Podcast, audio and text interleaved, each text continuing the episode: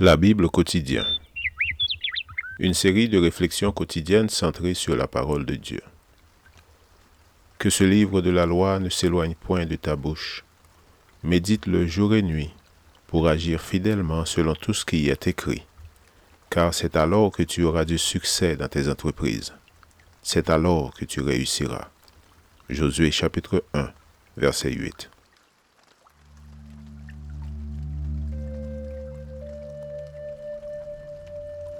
Aujourd'hui, le 30 septembre, ce que Dieu a déclaré pur.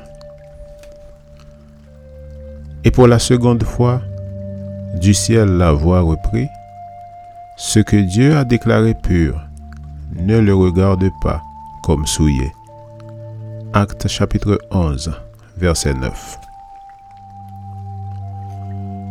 Nombreux sont ceux qui adoptent une interprétation erronée de ces versets affirmant qu'ils contredisent les clairs enseignements de la Bible au sujet de ce qui est bon ou non pour la consommation humaine. Rien n'est plus éloigné de la réalité. Le reste du chapitre met en évidence qu'il s'agit de ne pas faire de favoritisme. En tant que juif, Pierre avait pour préjugé que s'associer aux non-juifs, c'était désobéir à la loi de Moïse.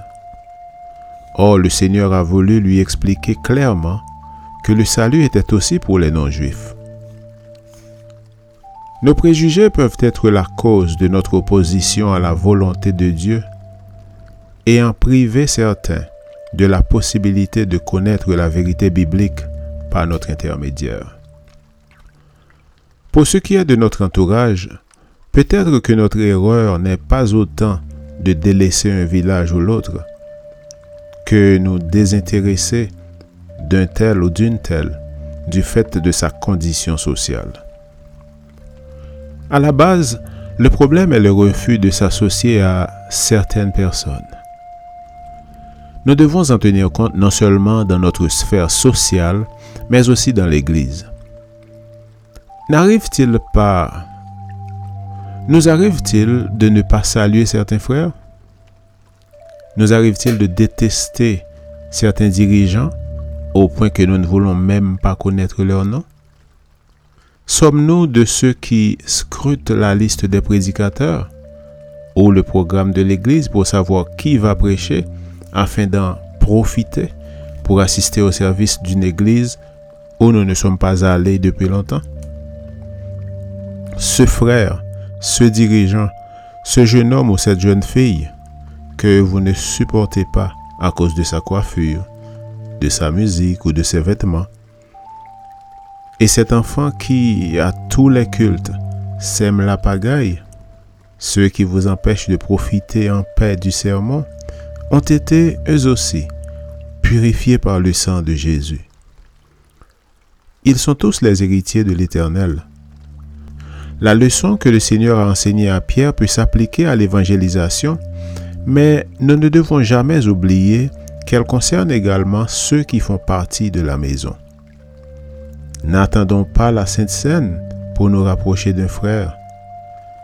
Cherchons-le dès aujourd'hui. Faisons-lui la surprise de l'appeler au téléphone ou de lui envoyer un courriel ou une petite carte.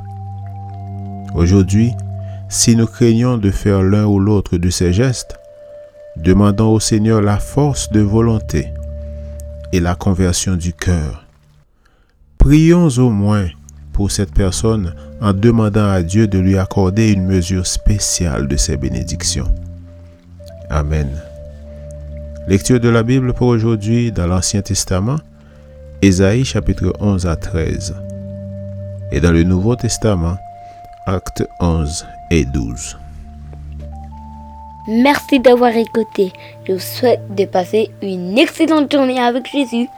À la prochaine!